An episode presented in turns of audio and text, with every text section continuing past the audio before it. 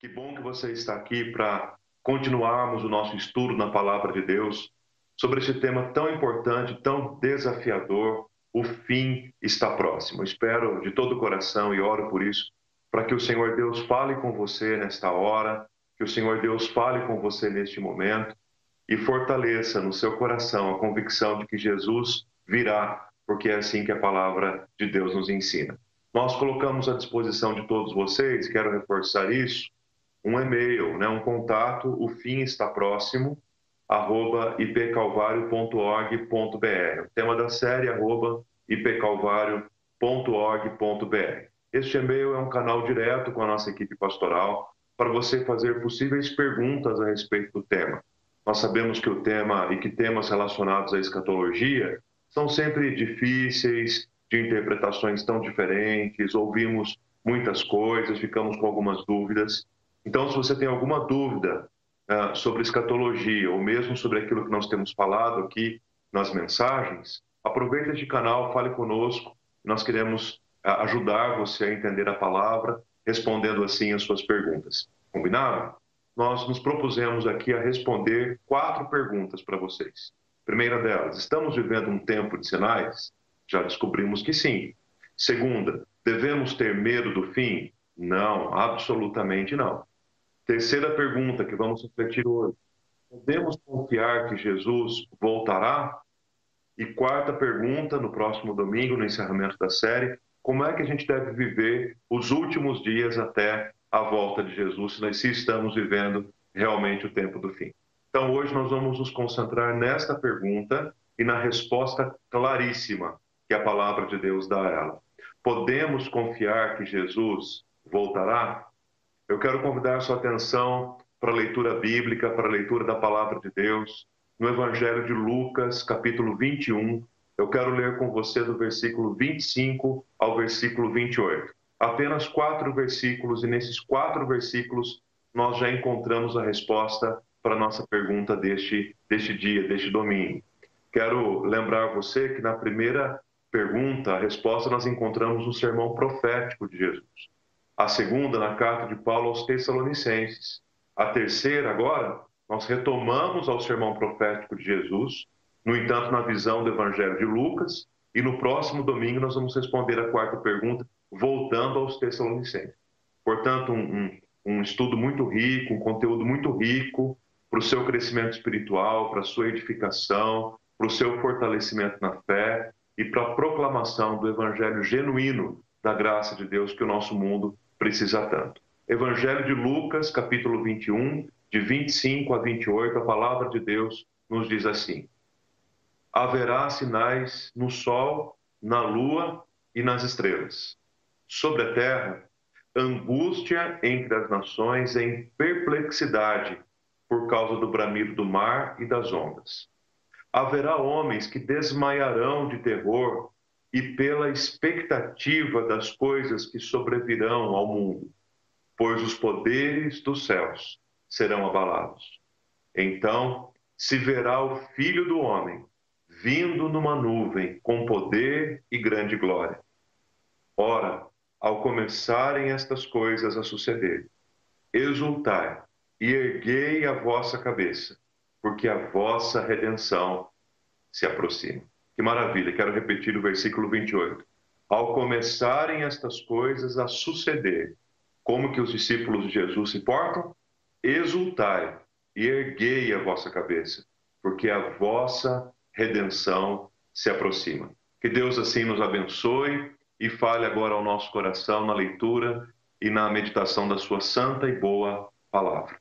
Meus queridos, o Instituto de Pesquisas Datafolha publicou no dia 5 de maio do ano de 2007, uma pesquisa muito interessante, muito importante, a respeito da, da relação do brasileiro com a fé e da relação do brasileiro com o próprio Deus.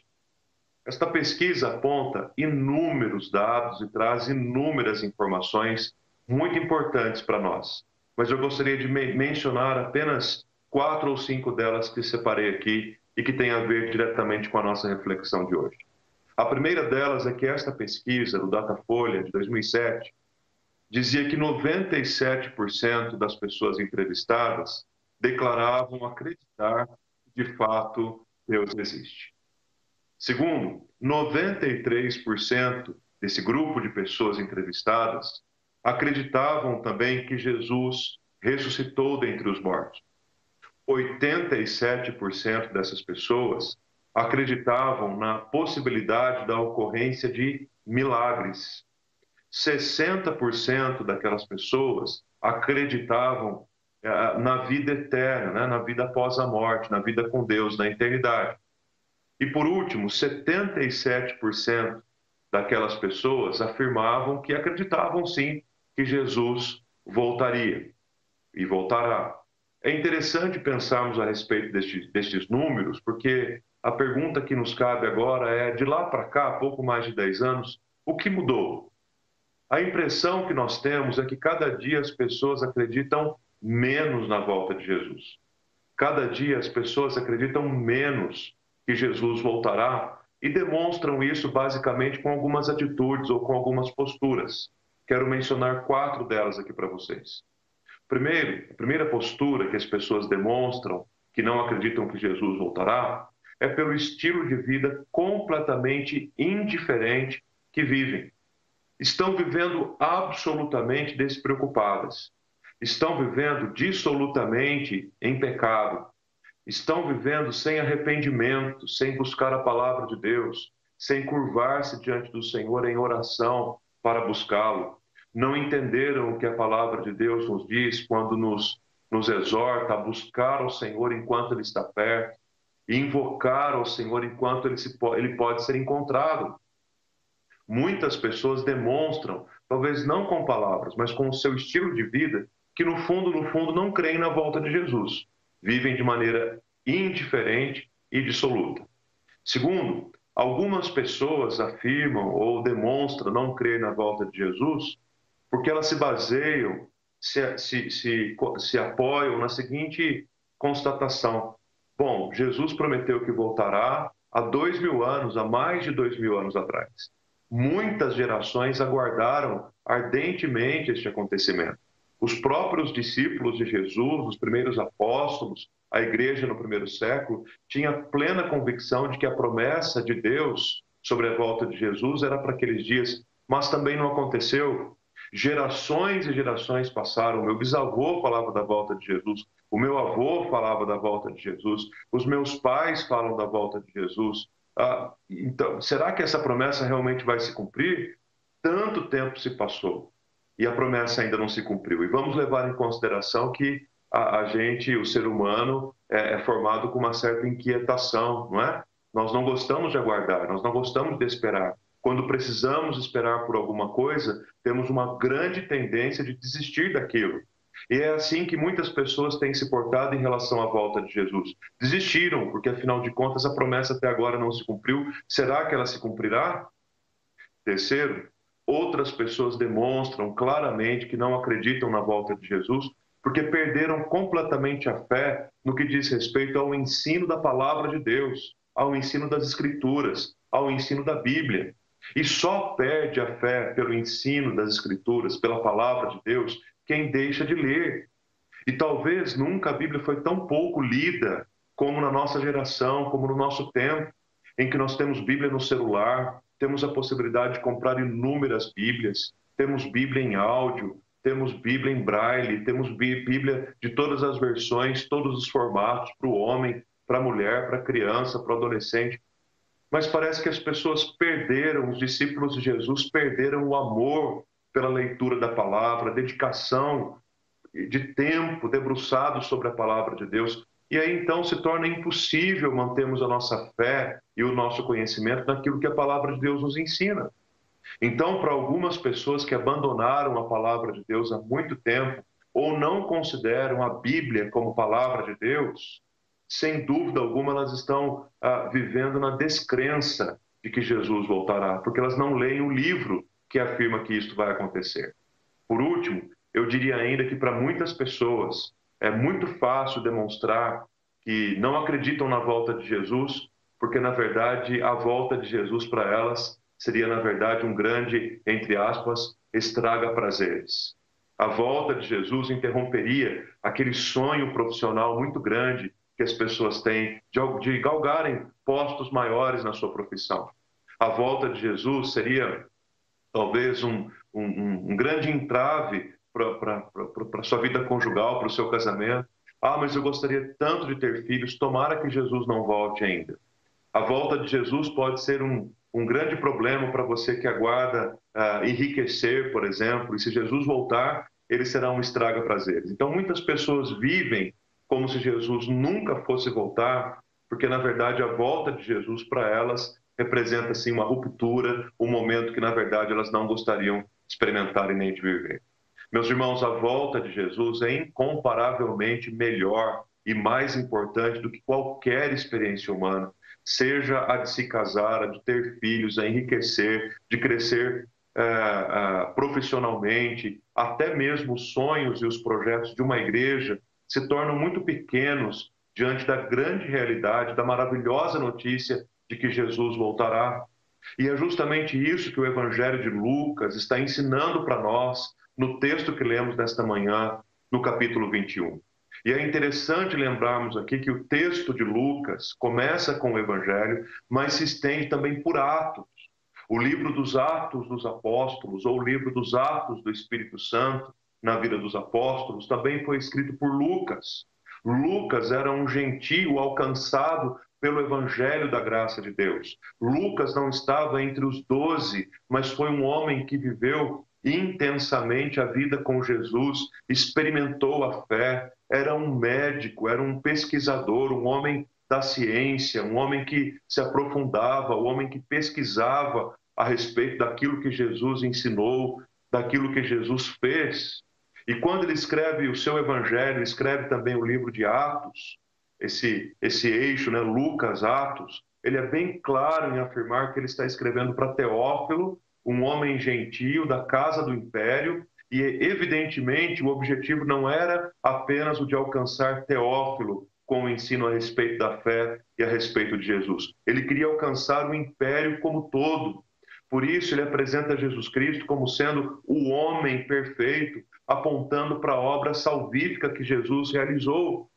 Tanto que se você observar no finalzinho do, do Evangelho de Lucas, capítulo 24, de 44 a 53, Lucas conta-nos a respeito da promessa da vinda, da descida do Espírito Santo sobre os discípulos de Jesus. E aí, lá no capítulo de Atos, capítulo 1, dos versículos de 1 a 11, nós encontramos claramente a expressão de que aquela promessa se cumpriria, se cumpriria naqueles dias em Jerusalém. Quando lemos em Atos capítulo 2, encontramos ali a descrição de que o Espírito Santo de Deus veio sobre todos. E no capítulo 1, dos versículos 10 e 11, a palavra de Deus nos diz que, estando eles com os olhos fitos no céu, enquanto Jesus subia à ascensão de Jesus, eis que dois varões vestidos de branco se puseram ao lado deles e lhes disseram: Escutem o que os dois varões vestidos de branco que se colocaram do lado deles disseram: Varões galileus, por que estáis olhando para as alturas? Esse Jesus, que dentre vós foi assunto ao céu, virá do mesmo modo como vistes subir. Há uma afirmação clara, confirmada em Atos, de que Jesus Cristo virá. Ele virá do mesmo modo como o viste subir. Portanto, a teologia da volta de Jesus, o ensino da volta de Jesus, a parousia, a boa e maravilhosa notícia de que Jesus Cristo voltará, está ensinada por Lucas no Evangelho e confirmada por Lucas nos Atos dos Apóstolos. Em Lucas 21, o que nós temos ali é o sermão profético de Jesus, que nós já estudamos lá em Mateus capítulo 24.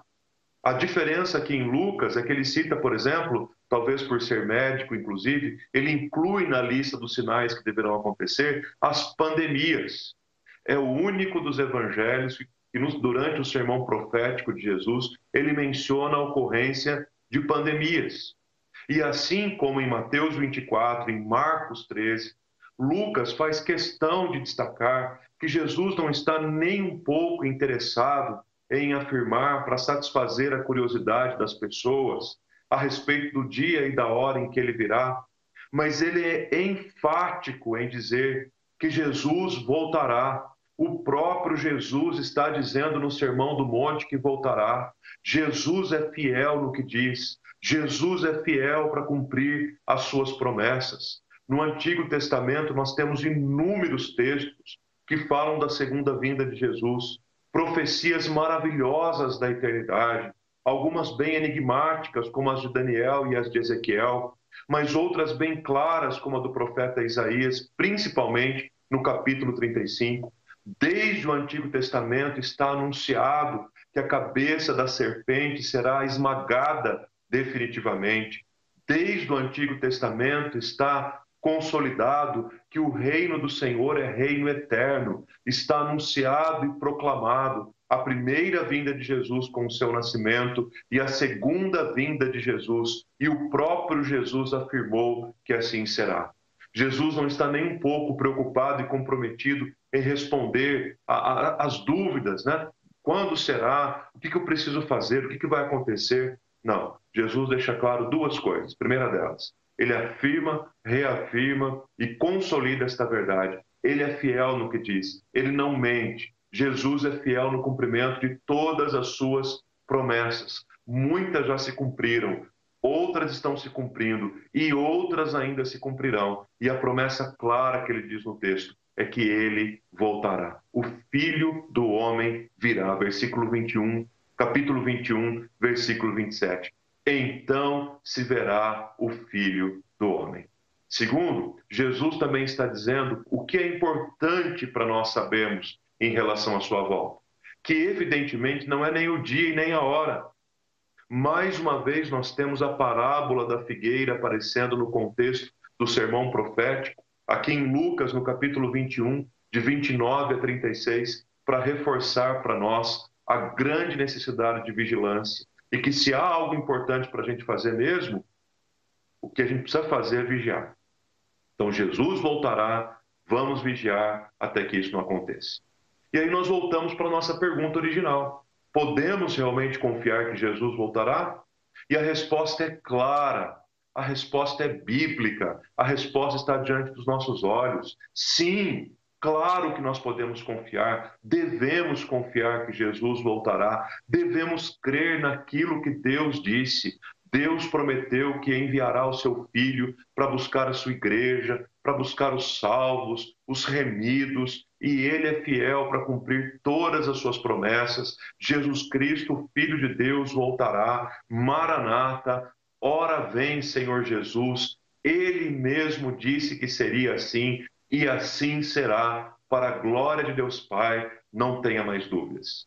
Se você está duvidoso porque o seu estilo de vida está indiferente e totalmente tomado pelo pecado, arrependa-se hoje, converta-se ao Senhor, quebrante o coração diante de Deus. Se você tem dúvidas a respeito disso, porque tirou os seus olhos das Escrituras, volte hoje os seus olhos para a palavra, creia na palavra de Deus, creia no que ela diz, porque ela pode mudar e transformar a sua vida e a sua história.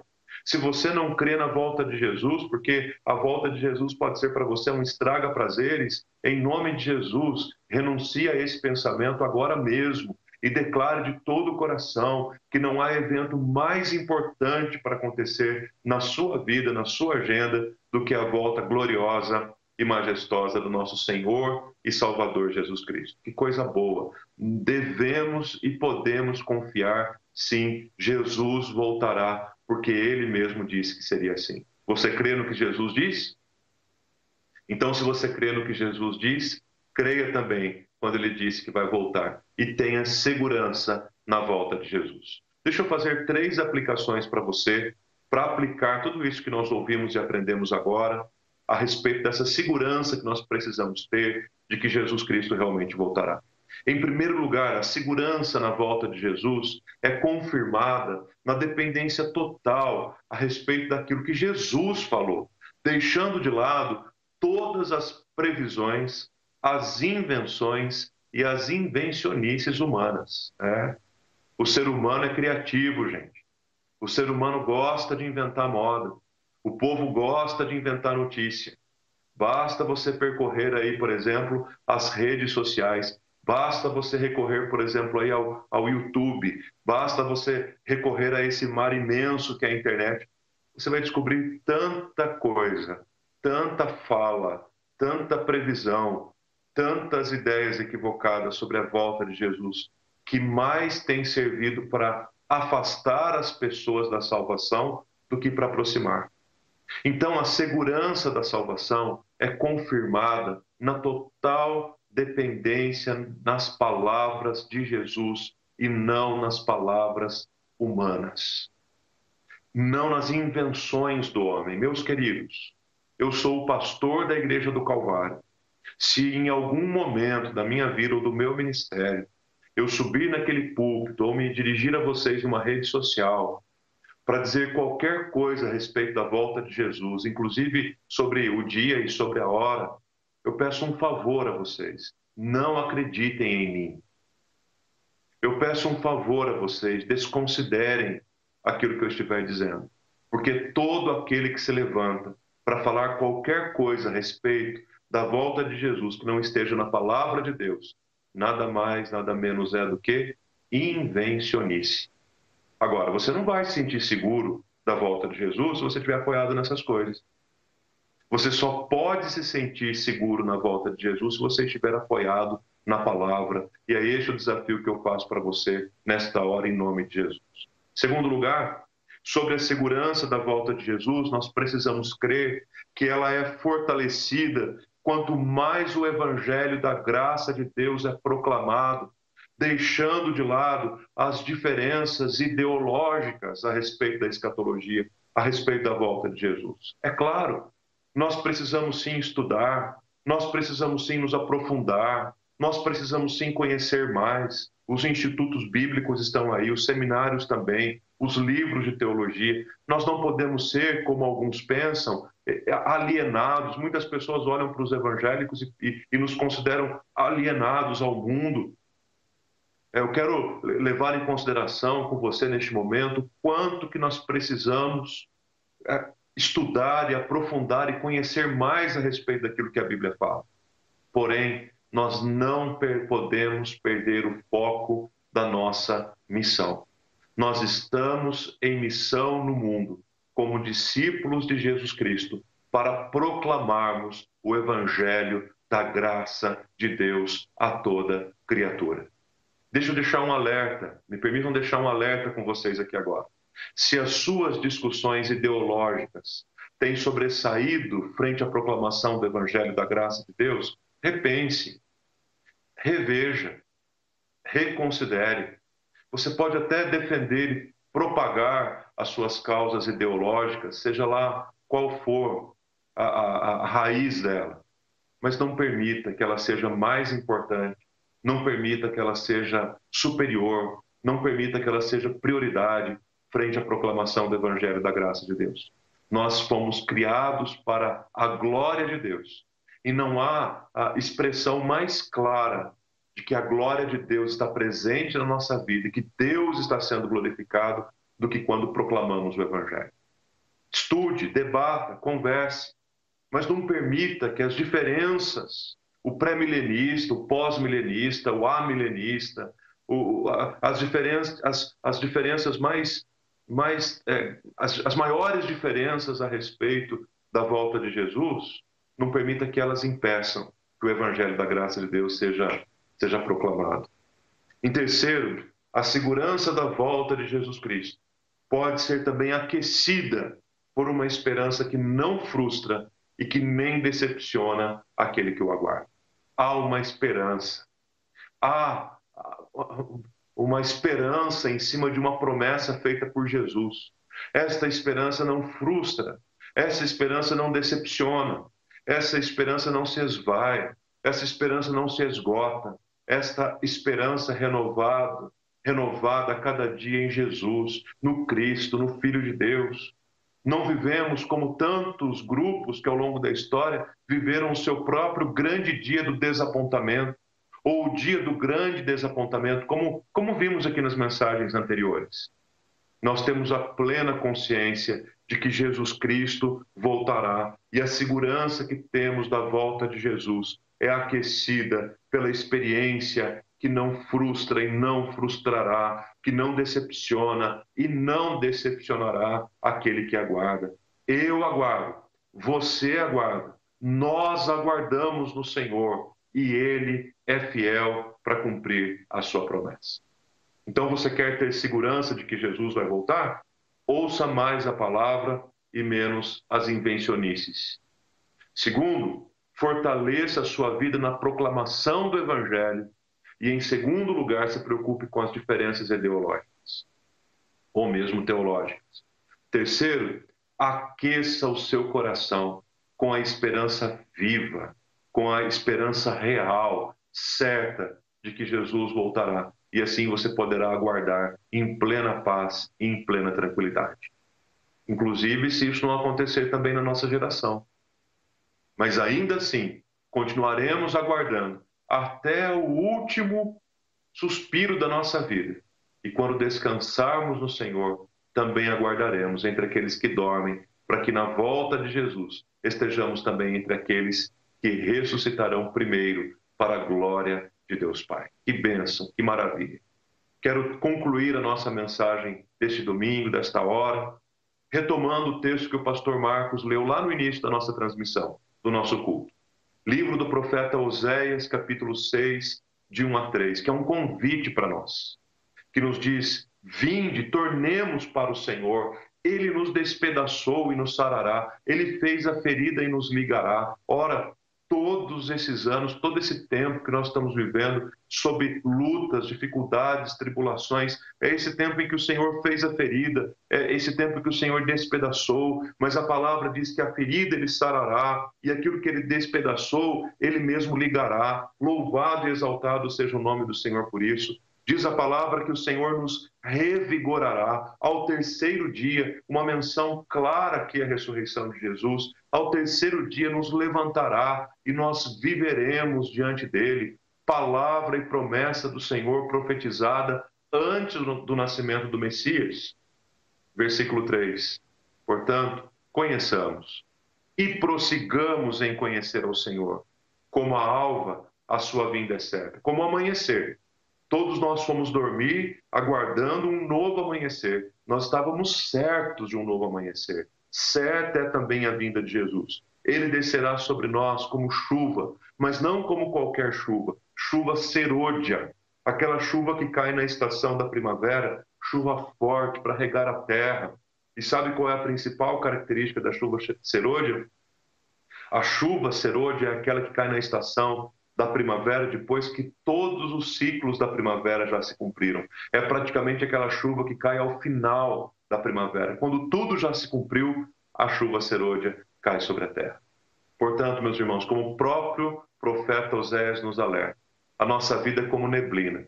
E a noite é intensa, mas logo de manhã, com o surgimento do sol, ela desaparece e vai embora. Mas a vinda do Senhor é certa. A sua eternidade será conhecida por todos os seus discípulos e glorificaremos e exaltaremos ao Senhor para sempre. Saia dessa transmissão não apenas convicto de que Jesus voltará, podemos confiar sim, mas saia também disposto a proclamar e contar a outras pessoas que Jesus Cristo voltará.